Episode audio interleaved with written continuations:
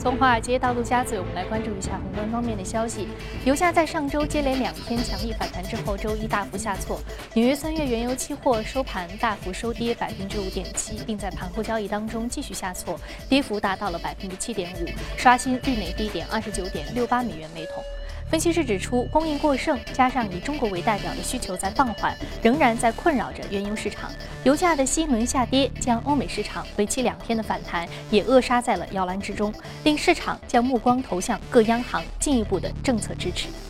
周一呢，标普五百指数下跌百分之一点五六，泛欧富时绩优三百指数也是跌了百分之零点七三。另外，期货方面，伦敦铜收跌，不过呢，黄金期价则是收涨。美银美林报告显示，二零一五年开年仅三周，全球股市的损失就已经接近了八万亿美元。上周，投资者向政府债券基金投资规模创出了一年以来的最大。欧洲主要股市、日本和英国股市上周呢都是接连进入到了技术性熊市。那么，全球市场究竟会继续失血还是大补血呢？对此，美银美林认为，经济基本面还过得去，衰退的风险不会太大。美银美林表示，在市场如此脆弱之际，通常会有忽略经济基本面的倾向。不过，风雨飘摇之际，多国央行果断出手，令全球市场迎来难得的喘息。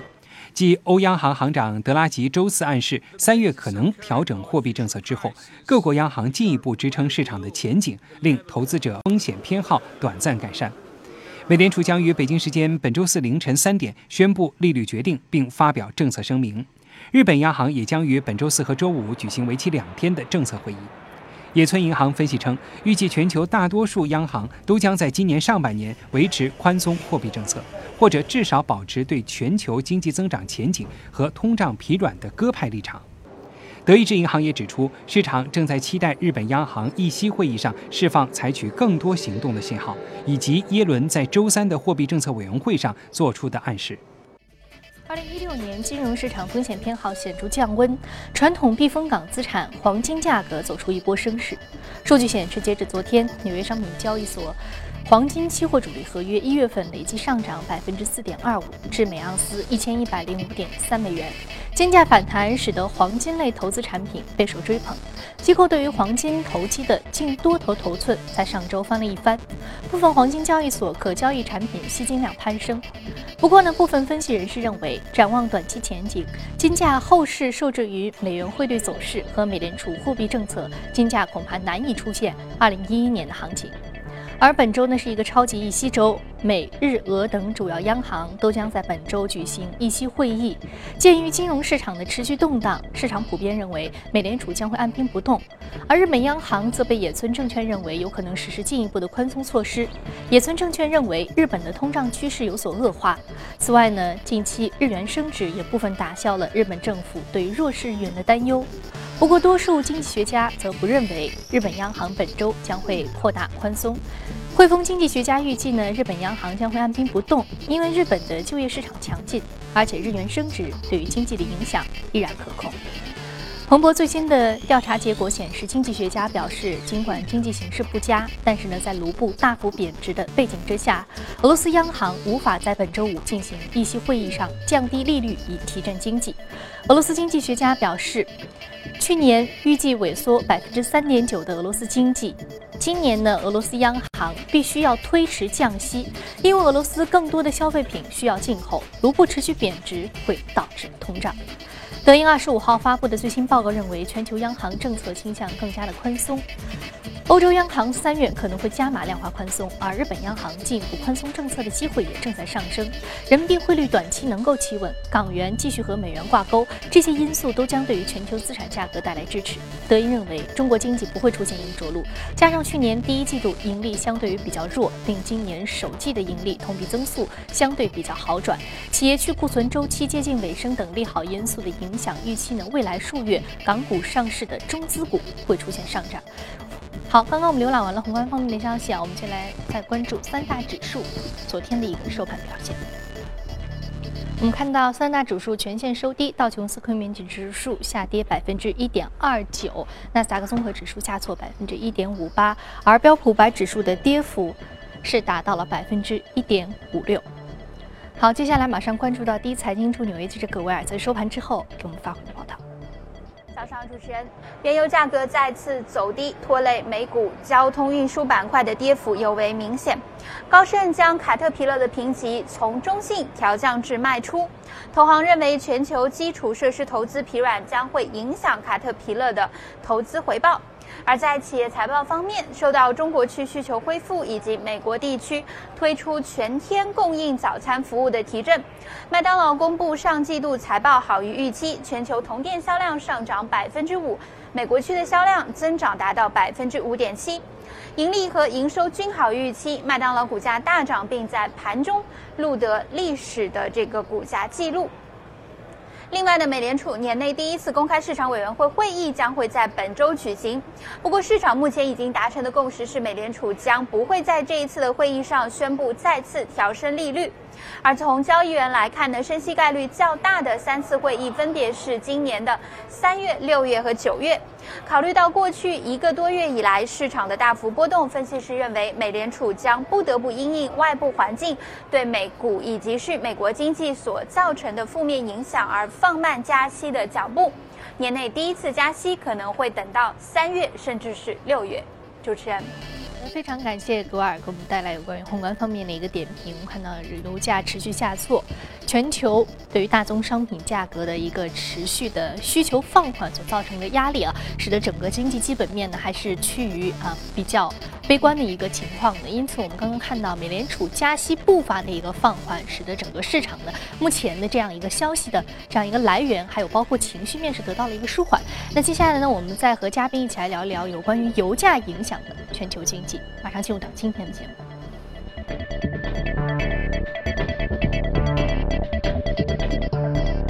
好，今天我们请到现场的嘉宾呢，是来自于国泰基金的基金经理吴向军先生。吴先生，早晨好。嗯，吴先生，我们看到其实现在油价已经又跌到了一个历史低位了，继续往下走啊。但是我们看到之前其实你也说到，其实目前的油价距离。最后的这样一个成本价已经越来越近了，所以说其实它的下跌空间也并不大。那现在我们看到这个点位的油价对于经济的影响显然是负面的。那也也分两面来看啊，对于产油产油的企业来说是负面的，但是对于这个呃使用的这个原油进口国，包括使用的这些企业而言呢，是一个利润空间扩大的利好。但是接下来呢会怎么走？这样的一个空间，我们知道下跌的空间已经非常有限了。我们怎么来看待这样的一个数字？呃。刚才你呃你说的里边有一个小细节，我想这个呃修改一下，就是说它不不仅仅是，它不是说已经接近了它成本价，而是已经跌过了很多产油国的成本价。当然，它比沙特的成本价还是还是要高一点。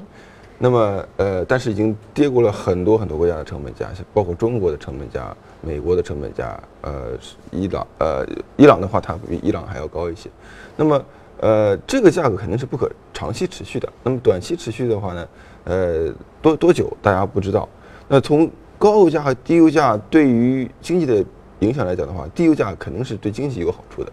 呃，那么大家用油用的少了嘛，对吧？用花钱花的少了，那么你可以把更多的钱呢放到其他的消费上面去，其他的投资方面去。所以说，现在这个低油价对于全球的经济的刺激是非常非常明显的一个东西。那么。对于美国的 GDP，对于中国的 GDP 都有一个比较好的一个提升的作用。比方说，我们现在看到啊，中国的呃今年呃去年到今年的汽车销量比较好，美国的汽车销量也非常的好，这跟呃低油价有很大的关系。包括现在 SUV 销量非常非常好，那么美国的 SUV 销量也是非常好的。那么这跟因为 SUV 的它的耗油量比较大嘛。这跟低油价有很大的关系。如果说现在油价还是八十到一百的话，中国的 SUV 虽然说它的增长会比较好，但是也不会现在这个水平。那么，呃，这是一方面。虽然说它对经济是好处，但是对资本市场它有一定的负面影响。为什么呢？就是因为有好多的啊石石油公司，尤其是中小的石油公司呢，它现在面临破产压力或者已经破产。那么这样的话呢，对于资本市场是一个冲击。对，呃，甚至呢，有些产油的国家，啊，现在也面临了破产的危机，包括委内瑞拉，包括一些其他的国家呢，他们的，甚甚至包括俄罗斯，是不是会面临这样的问题，都大家都心里没底。那我们知道，其实这样的所谓破产的危机啊，这两个字啊，对于很多投资人来说，心理层面的影响是极其负面的。嗯，对的，对的。所以说，在这个心理层面的影响的话，它也冲击了这个整个证券市场。那么我们看到，呃，一月份以来嘛，刚开始那一周的，呃，中国的影响对全中国对全球的影响呢是非常重要的，因为中国的是 A 股暴跌，那么还有这个人民币的呃就迅速贬值，就是在一在这个我们的第一个星期和一点第二星期发生的事情，那么对于全球的股市影响是非常负面的。但那之后，我们看到 A 股几乎稳住了，那么人民币也几乎稳住了，那么油价。的狂涨和狂跌呢，就左右了整个全球股市的涨和跌。呃，那么过去，尤其过去三天，我们看到油价的涨和跌完完全全的反映在了股市的涨和跌方面。所以说，在这个方面的话来讲的话，其实我我觉得可以从，呃，也是做一个呃简单的比较吧，就说像人民币的升值和贬值，人民币的贬值对于中国的经济是个好事，因为人民币贬值刺激中国的出口。刺激中国的 GDP，啊，这时候可以算得出来，换算出来的这贬值多少，对于 GDP 的影响是多少，都是大概可以算出来的。那么，但是人民币的贬值对于资本市场却是一个利空。那么，因为大家害怕这个它造成这个中国的资本流出啊，对于资本市场是不是会造成一个负面的影响啊？所以说，呃，对，就在短期方面的话，有些时候像油价或者像人民币的贬值，对于经济是好事，但是可能对资本市场是。反而是个坏事。嗯，所以说分两边来看啊，经济主要是一些企业用有企业的盈利收入增长，但是对于个人的个人的一个消费支出的减少啊。那我们看到，其实这个对于呃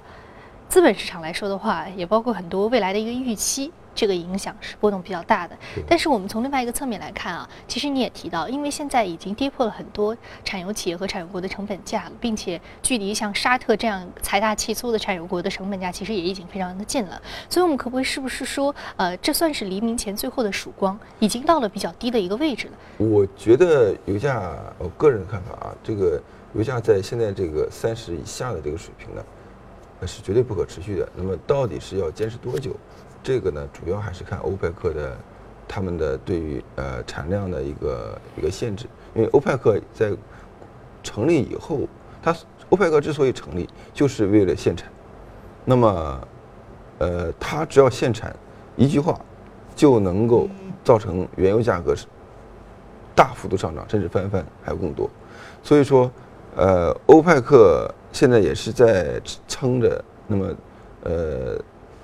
看看这个油价能不能够把一些他认为的是他的潜在的这些投呃这个竞争者把挤出市场，包括美国的页岩油，包括呃加拿大的油砂这些高成本的但是高增长的企业把它挤出市场。那么呃现在我们看到这些呃我刚才说的是美国页岩油企业呃油砂企业破产的特别特别的多。那么呃到什么时候收手？是几个月之内？我觉得应该是几个月之内的事情。那么现在。这个应该是一个黎明前的黑暗，像你刚刚才所说的。嗯，好，非常感谢小宁先生这一时段给我们带来宏观方面的点评啊。接下来我们通过盘面了解一下可以领涨的板块和个股分别是什么。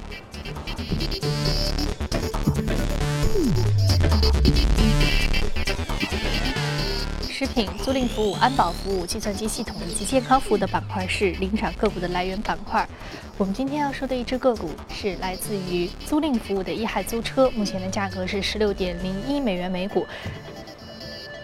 呃，目前的上涨幅度是百分之十六点零一，目前价格是十二点四六美元每股。由于高盛发布的利好业绩来提振的股价，易海租车一只中概股，租车板块的一只个股。最近也是这个 OTO 板块，嗯，在那个企业的这个估值方面，还有包括盈利预期方面，都是相对比较向好的。对的，那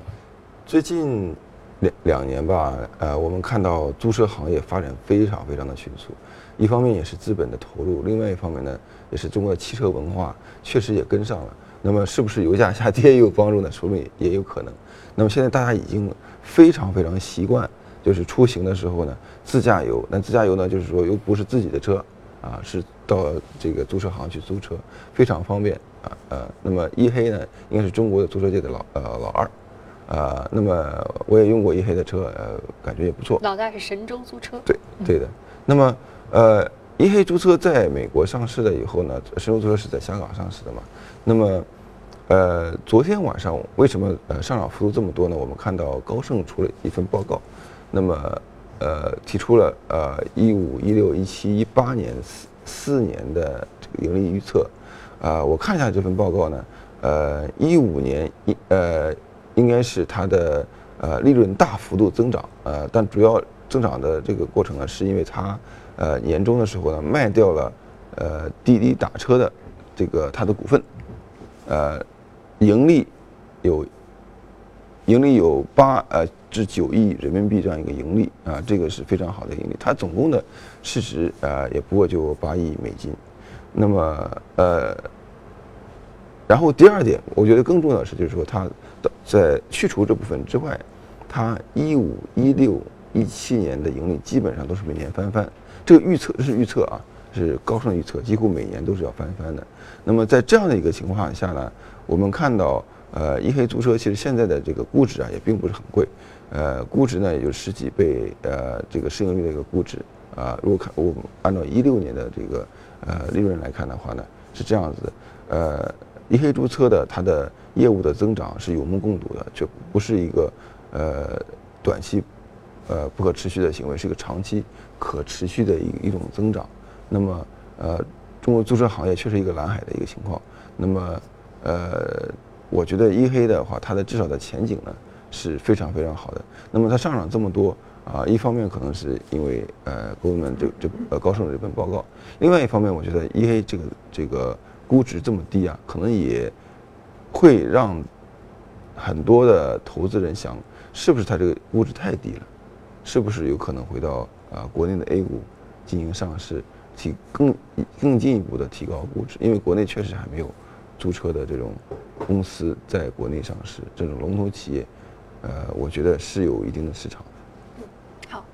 非常感谢向军先生这一时段对于租车行业的一个点评。这里是正在直播的从华尔街到陆家嘴，我们听段广告，啊之后回来继续接着聊。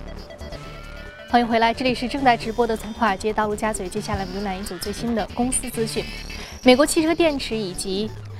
供暖和通风设备制造商江森自控集团周一宣布，已经同意收购消防安全系统制造公司泰科国际公司，交易价值约是一百六十五亿美元。两公司目前的市值分别为二百三十亿美元和一百三十亿美元。那此项交易预计将会在二零一六年底之前完成。合并后的公司总部将会设在爱尔兰。目前呢，江森自控正准备剥离旗下的汽车座椅以及内饰业务，以集中力量发展建筑设备效益业务以及。汽车电池业务。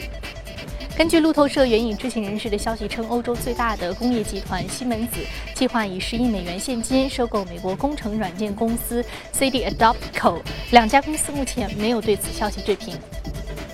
那这家公司呢，主要是开发用于模仿工程流程的计算机程序。业内人士称，它的产品将对于西门子的相关业务形成补充。市场研究机构 IDC 发布的最新数据显示，二零一五年全球 3D 打印支出接近一百一十亿美元，预计到二零一九年将增至近二百七十亿美元，复合年化的增速达到百分之二十七。IDC 表示，3D 打印一直是汽车和航空等特种分立元件制造市场的支柱，而过去三年里，更廉价的 3D 打印机和 3D 打印材料极大地拓展了 3D 打印的市场，令其应用范围拓展到消费。教育、医疗保健和其他的制造业市场。IDC 认为，3D 打印市场已经启动，并且将迎来更加广泛的主流市场应用。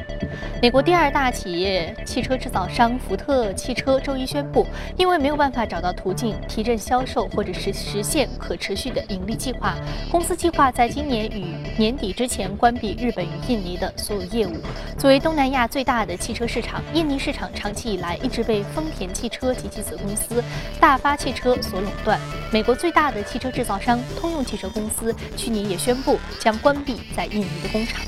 好，刚刚我们纵览完了全球公司动态之后，再回到资本市场和嘉宾一起来聊聊值得关注的板块和个股分别是什么？我们来了解一下。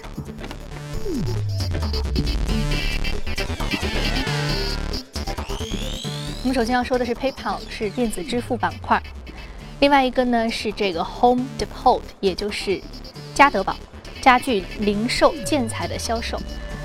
两只股票下跌幅度呢，都是超过了百分之零点六啊。我们首先来说一下 PayPal，PayPal 是美国最大的一个电子支付工具啊。我们知道电子支付在前年的时候，我们说阿里 Pay 刚刚开始出现的时候，我们说电子支付，当时我们掀起了一波比较大的一个讨论，认为电子支付、支付、移动支付接下来可能会比较大的一个广泛应用。那现在我们生活当中，其实微信支付也比较普及了，还有很多的这个支付软件和支付公司目前正在正在崛起啊。但是我们似乎对于移动支付的讨论不如前两年那么的热闹了，为什么？呃。这个可能大家也也就稍微习以为常了一点啊，那么可能就不是那么新鲜的事情了。但是这个市场的增长其实非常非常好的。那么 PayPal 这个公司是很有意思的公司，大家可能也其实因为我们的支付宝或者呃学的是谁就学的就是就是 PayPal，对吧？那么呃 PayPal 也是十几年前呢，我们著名的投资人伊朗呃 Elon Musk 他一战的 CEO 一战成名，对吧？他也是转战各种各样的行业啊，也是他。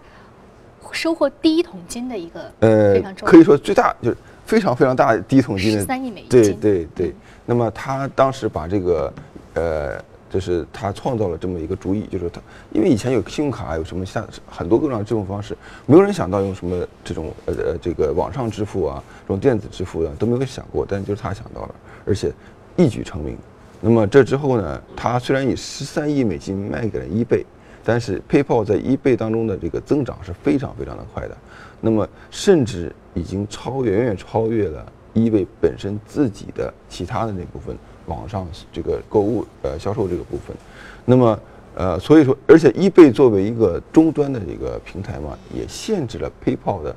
它的继续的扩张，继续的扩张，因为 PayPal 它想到每个平台都要去，但是你 eBay 是一个它的一个下游企业嘛，那么。很明显就造成一个这个竞争上的一个一种矛盾嘛，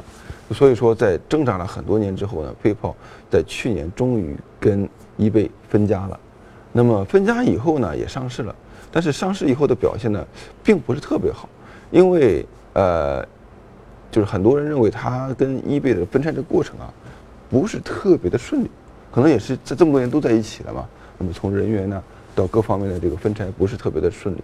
呃，但是。现在来说的话，基本上已经结束了，这分拆已经结束了。那么，呃，而且呢，呃，我觉得呀，呃，PayPal 在独立出来以后呢，确实是有一个非常非常大的一个发展空间。其实整个全球移动支呃支付的这个市场呢，PayPal 无疑是中国之外的老大。那么，但是其实这还是一个蓝海，因为全球绝大多数的交易呢，还都是以现金形式做成，而且呢，呃，信用卡的交易呢，远远超过了。呃，电子支付，那么中国的电子支付其实它的崛起要比这个海外的要呃要快。那么虽然说是 PayPal 是第一个，但是它的现在的增长速度反而不如中国。所以说从这么这这点来看的话，其实呃我觉得 PayPal 的增长是有很大的潜力的。现在 PayPal 说每年大概有啊四十亿的这么一个交易次数，那么手机的支付呢大概是呃十亿次左右。那么这个部分我觉得。有很，呃很大的增长潜力，呃完完没有达完全没有达到呃已经成熟的地步，是还是一个相当成熟的一个蓝海，所以说我觉得支付是一个很好的一个一个，呃一个一个这么一个领域吧。那么 A 股方面，其实呃移动支付我们在去年也炒了很多次，最近可能也不怎么说的没那么多了，但是这个行业其实我觉得还是有很多的可以做的地方。我们看到新大陆、天娱信息、恒宝股份、东信和平，还有正通电子以及蚂蚁金服啊，关注 A 股支付概念的一些相关标的。我们知道支付呢，它作为一个非常重要的一个呃客户和这个包括这个企业客户和个人客户之间重要的一个接口、接入口，所以它掌握了大量的一个数据啊。这个数据我们说到之前很多的这个电商在铺排自己的一个市场份额的时候，其实客户数据的入口是非常重要的。那支付也恰恰符合这样的一个概念啊，那么并且支付的这样一个需求在不断的增长，移动支付、电子支付的这样一个蓝海，我们看到是越来越广阔了啊！而且现在很多的这个新兴互联网企业呢，也都正在和很多的移动支付的相关的企业达成这样的一个合作，所以说呢，数量越来越多，然后市场也是空间巨大啊！非常感谢向军先生这一时段对于移动支付板块。以 PayPal 作为了一个例子，跟我们聊一聊。另外呢，我们要说的是这个家得宝啊，家得宝是家居建材零售。家得宝呢，就是在昨天是被呃呃一家比较重要的券商给呃这个升级到买入。那么呃家得宝呢是呃全球最大的家装零售呃连锁商嘛，在中国虽然做的不太好，但是在美国它做的非常成功的。为什么推荐家得宝呢？就是说，或者不是说推荐，您说这个是个热股呢？一方面它是被呃这个呃券商升级到买入，另外一方面呢，就是它最近下跌比较多。那下跌的原因主要主要是跟着美股的下跌来走来的。那么但是呢，美国的房地产市场最近是非常非常的好。